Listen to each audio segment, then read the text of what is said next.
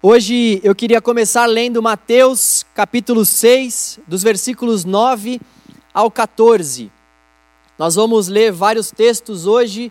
Eu gostaria que você ficasse aí com a sua Bíblia aberta ou ligada para a gente passear aí por vários textos da palavra de Deus. Nós vamos ler a oração do Pai Nosso.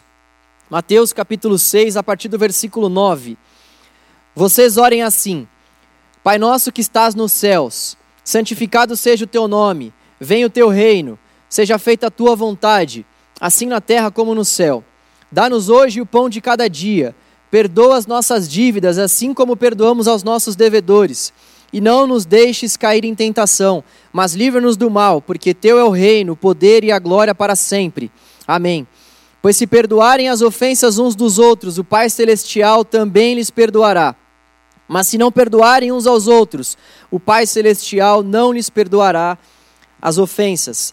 A oração do Pai Nosso é a oração mais conhecida de toda a história. Essa oração também revela para nós algo maravilhoso. Estamos orando ao nosso Pai. Nós podemos chamar Deus de Pai. Se o Pai é nosso, isso quer dizer que fazemos parte de uma grande família que também chama Deus de Pai. Essa oração tem muitas verdades e muitas aplicações maravilhosas, mas hoje eu gostaria de focar nessa verdade que nos diz que o Pai, sendo nosso, nos dá também uma nova família.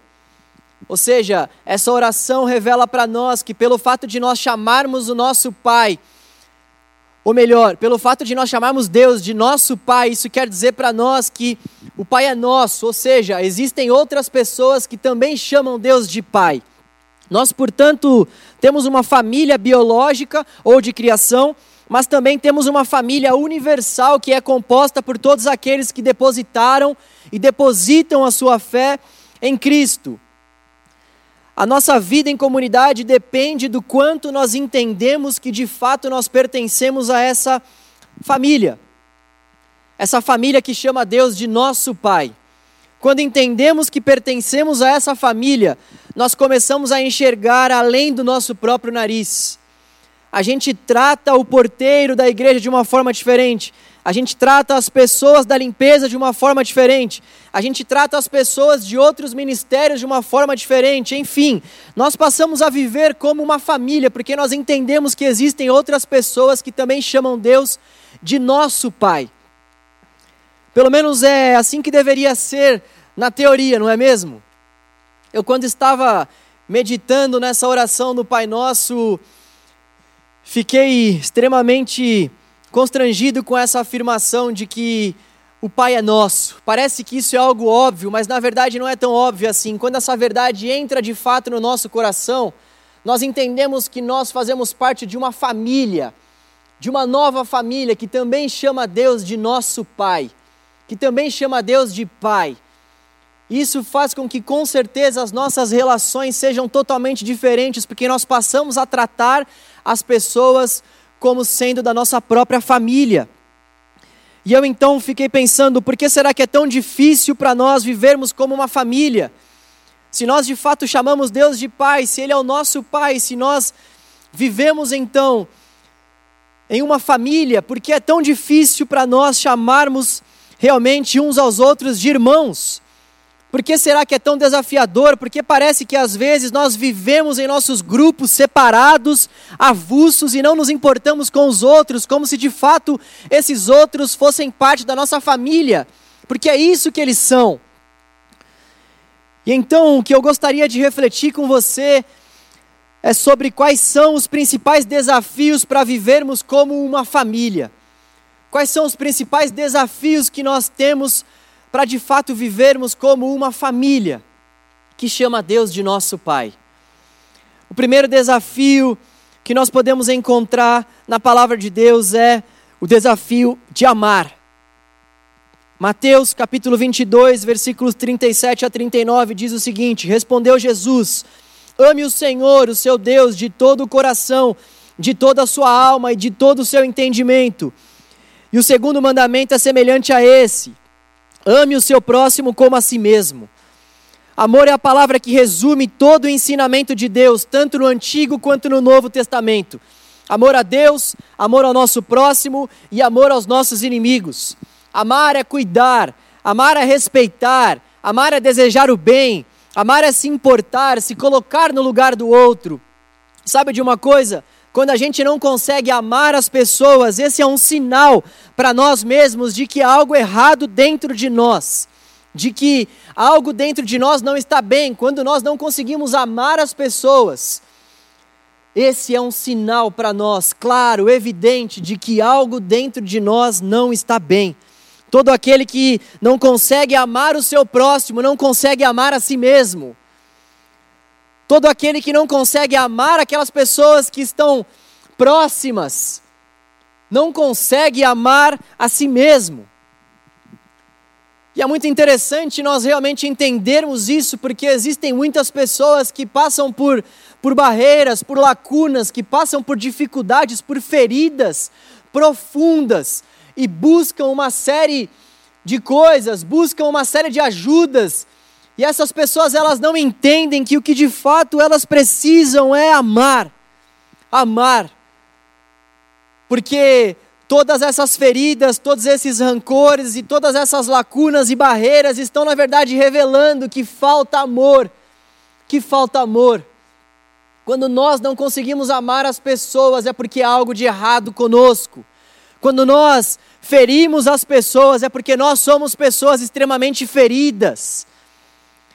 Então, é de extrema importância que nós venhamos entender logo esse primeiro ponto da mensagem. Nós precisamos amar. Esse é o primeiro desafio para vivermos uma vida em família: amar.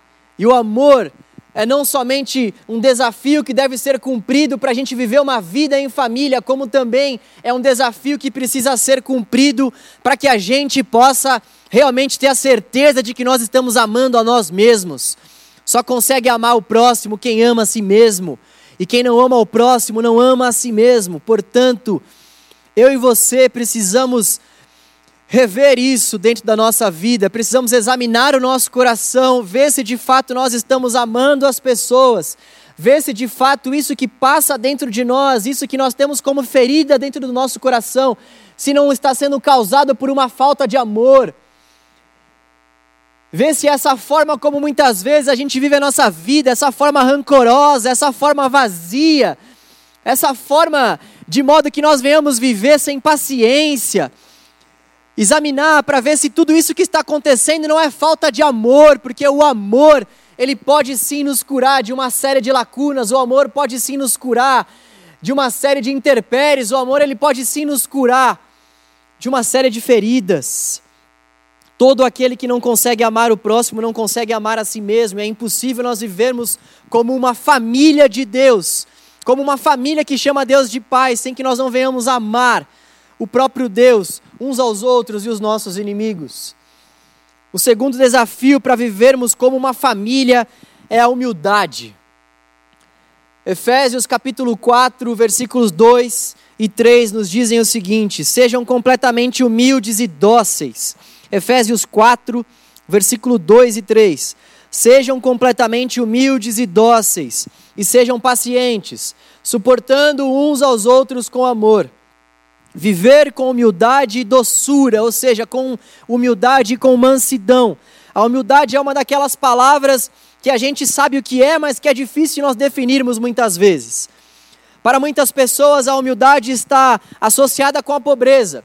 Por isso que essas pessoas dizem: ah, aquela pessoa é muito humilde, ela mora na favela. Então, as pessoas acabam associando a humildade com o Estado.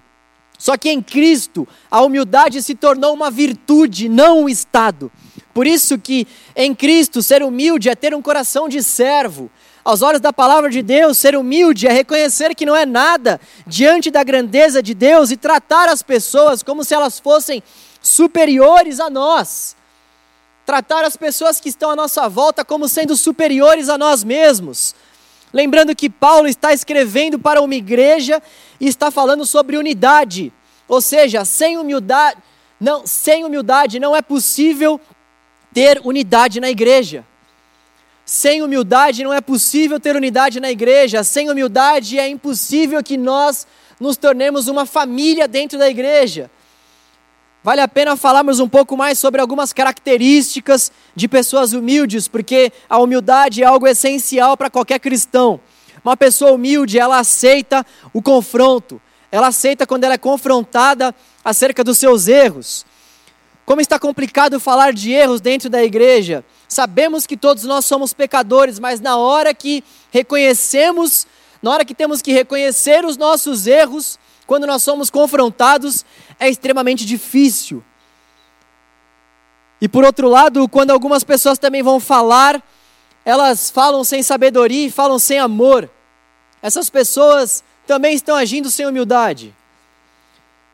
Um dos significados para a palavra exortação é para que realmente a gente, quando exorte, eleve a pessoa. Não no sentido de amassar o ego da pessoa, mas no sentido de tratar a pessoa com amor, exortar, falar aquilo que está realmente errado de acordo com a palavra de Deus, mas com amor, levantando a pessoa para que ela possa de fato enxergar aquilo, para que ela possa tomar aquela verdade para a vida dela com amor. Somente as pessoas humildes exortam dessa forma.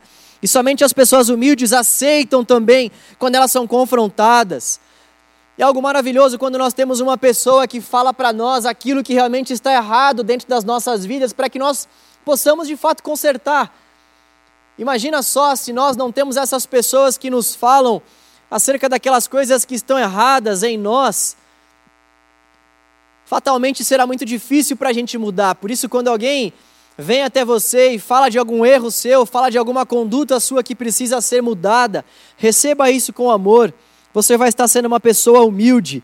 E a humildade é esse, esse desafio que nós precisamos vencer para vivermos uma vida em família. Bom, uma outra característica de uma pessoa humilde é que essa pessoa tem um desejo autêntico de servir aos outros. Nossa geração só deseja ser servida muitas vezes. Ser humilde é servir uns aos outros, principalmente aqueles a quem sabemos que não poderão nos dar algo em troca principalmente aqueles a quem sabemos que não, que não poderão nos dar algo em troca. Servir aquelas pessoas que nós sabemos que nos darão algo em troca é relativamente fácil. Agora, servir aquelas pessoas que nós sabemos que não poderão nos dar nada em troca é que é o difícil. As pessoas humildes, elas têm um desejo autêntico de servir uns aos outros, elas não estão preocupadas com o reconhecimento das pessoas no ato do serviço, no processo do serviço. Elas simplesmente servem porque elas são pessoas humildes, com corações voltados para o serviço. Elas servem sem olhar a quem, sem se preocupar com a recompensa, sem se preocupar com os holofotes. Elas servem porque elas têm esse desejo autêntico. Ser humilde é também pedir perdão quando foi a última vez que eu e você pedimos perdão a alguém? Quando foi a última vez que você pediu perdão? O perdão é uma virtude de uma pessoa humilde.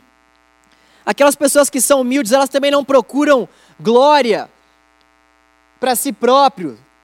Elas não estão preocupadas com a glória. Será que quando cantamos, eu não preciso ser reconhecido por ninguém? Será que nós de fato estamos cantando uma verdade para o Senhor ou será que lá no fundo nós queremos um pouquinho de reconhecimento? Uma pessoa humilde é uma pessoa grata, quem é humilde é grato, pois sabe que não merece nada e tem tudo o que tem por causa da graça e da misericórdia de Deus. Então, uma pessoa humilde, ela não é uma pessoa ingrata, não, não é uma pessoa soberba, não é uma pessoa que anda com o nariz empinado, porque ela sabe que se ela tem o que ela tem, foi porque Deus quem deu a ela o que ela tem. Foi por conta da graça, da misericórdia do Senhor que ela tem o que ela tem, que ela obteve o que ela obteve. A humildade nos faz crescer, ela nos aproxima do Senhor.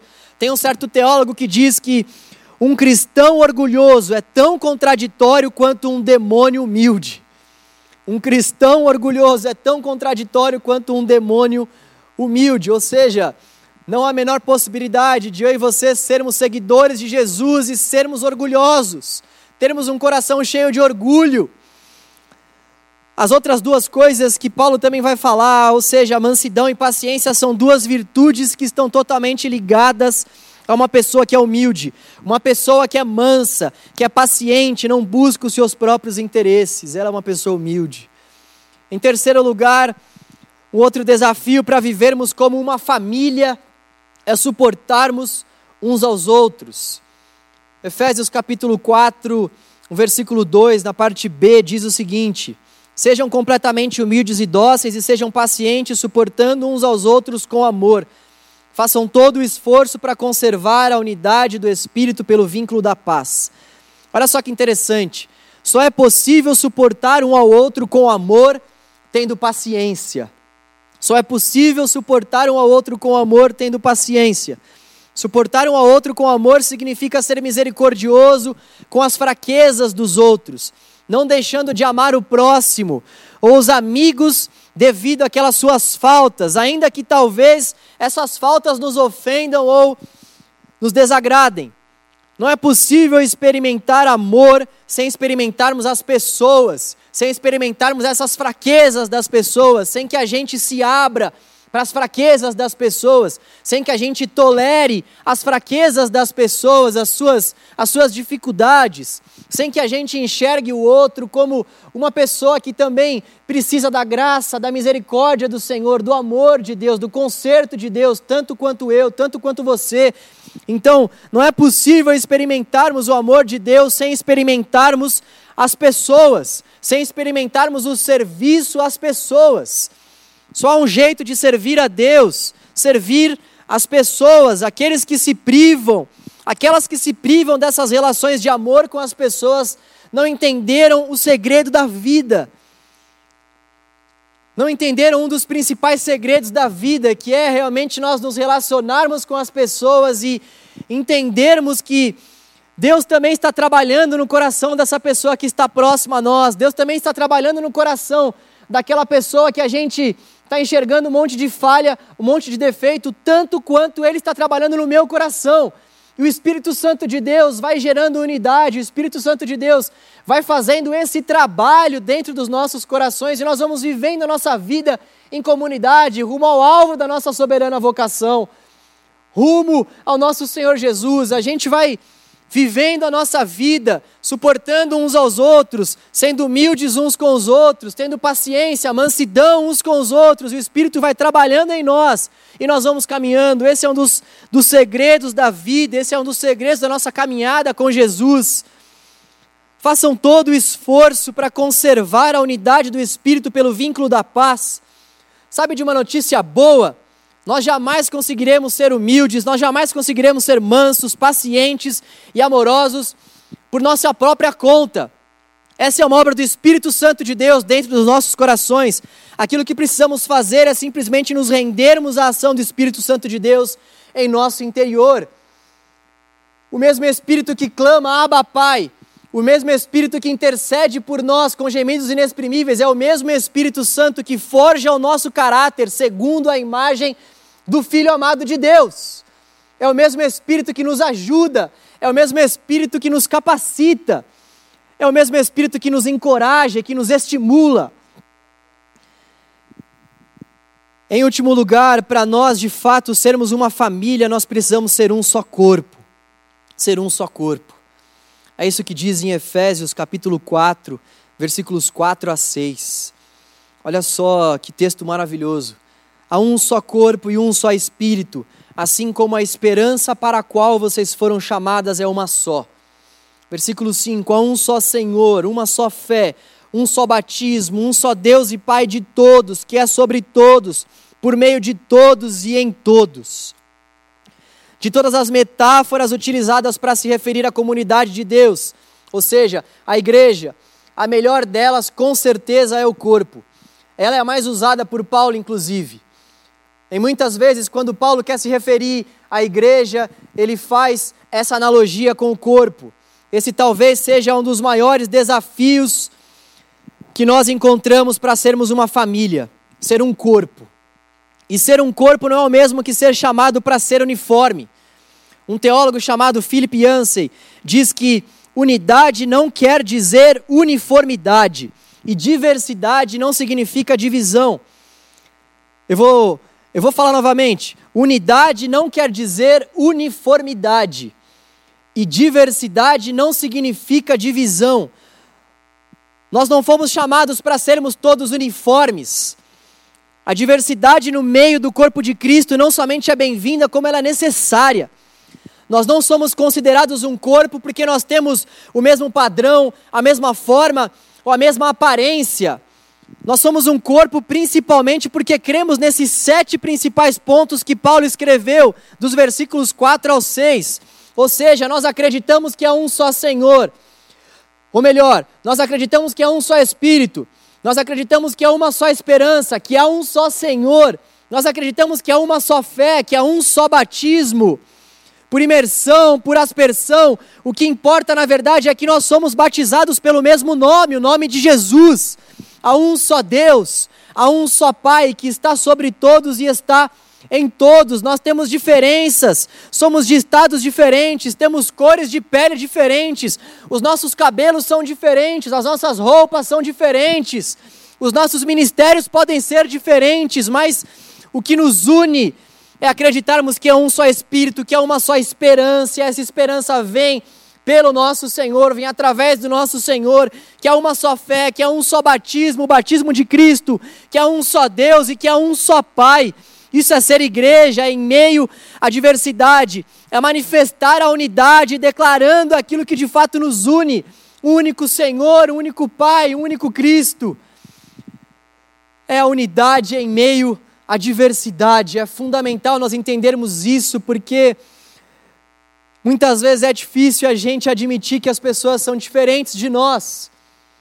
A gente acaba cometendo bullying, a gente acaba cometendo algumas rejeições pelo fato das pessoas não pensarem da mesma forma, pelo fato das pessoas não se vestirem da mesma forma, delas não gostarem da mesma música, delas não frequentarem os mesmos lugares. E a gente então vai fazendo separações, a gente vai criando divisões, sendo que na verdade nós fazemos parte de um corpo que deve zelar pela unidade em meio à diversidade. Há algo que nos une sim, mas nós somos diversos. Há algo que nos une sim, mas isso não quer dizer que nós devemos ser uniformes. Há algo que nos une sim. E esse algo que nos une é Cristo nosso Senhor, e não a roupa que nós vestimos, ou quem nós ouvimos, ou no show de quem nós vamos, ou na causa que nós lutamos. A nossa causa é uma só, e a causa do Evangelho é essa causa que nos une. Sabe, o que eu gostaria que ficasse claro para nós realmente é que se o Pai é nosso, se nós, voltando para a oração do Pai Nosso, se nós chamamos Deus de Pai, se o Pai é nosso, a família também é nossa. Nós também recebemos essa nova família que chama Deus de Pai Nosso. E para vivermos uma vida em família, essa vida tão, tão desafiadora para muitos, que é essa vida em família, essa vida em comunidade, essa vida na comunidade daqueles que chamam Deus de Pai, para a gente viver essa vida dentro dessa comunidade, nós precisamos amar, nós precisamos ser humildes, nós precisamos suportar uns aos outros, nós precisamos ser um corpo, ou seja, unidade em meio à diversidade. Eu falei com o Giba antes de preparar essa ministração e eu estava compartilhando com ele. Falei, Giba, não há uma forma mais maravilhosa de nós terminarmos esse ciclo onde nós estamos pregando junto, tanto para o canal, quanto para o radical, quanto para tantas pessoas, onde nós estamos dividindo o púlpito. Não há uma forma melhor de nós terminarmos esse ciclo falando sobre unidade, falando sobre comunhão, falando sobre família. Que esse novo ciclo que se inicia seja de fato marcado pela união, seja de fato marcado pelo amor, pela humildade, seja de fato marcado por nós suportando os fardos uns dos outros, por nós sendo um só corpo dentro dessa igreja. Com que esse ciclo seja de fato marcado por isso. Com que nós venhamos amar uns aos outros, cuidar uns dos outros, proteger uns aos outros, com que nós venhamos ensinar uns aos outros, tudo debaixo da palavra do nosso Senhor, tudo sob o comando do Espírito Santo de Deus, que é quem nos une, que é quem nos capacita, que é quem nos constrange e nos guia. Em nome do canal, eu gostaria de agradecer por todo esse tempo que nós cultuamos juntos. Obrigado, Radical. Obrigado a todos vocês que nos acompanharam. As nossas transmissões elas vão continuar ainda ocorrendo também no formato online. Nós iremos nos reunir aqui presencialmente, mas os cultos vão continuar sendo transmitidos pela, pela internet e que a nossa volta seja de fato marcada pela comunhão, porque o Pai é nosso, o Pai é nosso e a família é nossa também.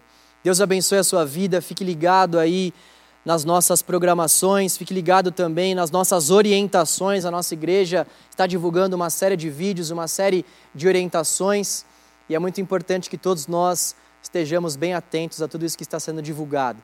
Deus te abençoe, fique na paz, valeu, valeu!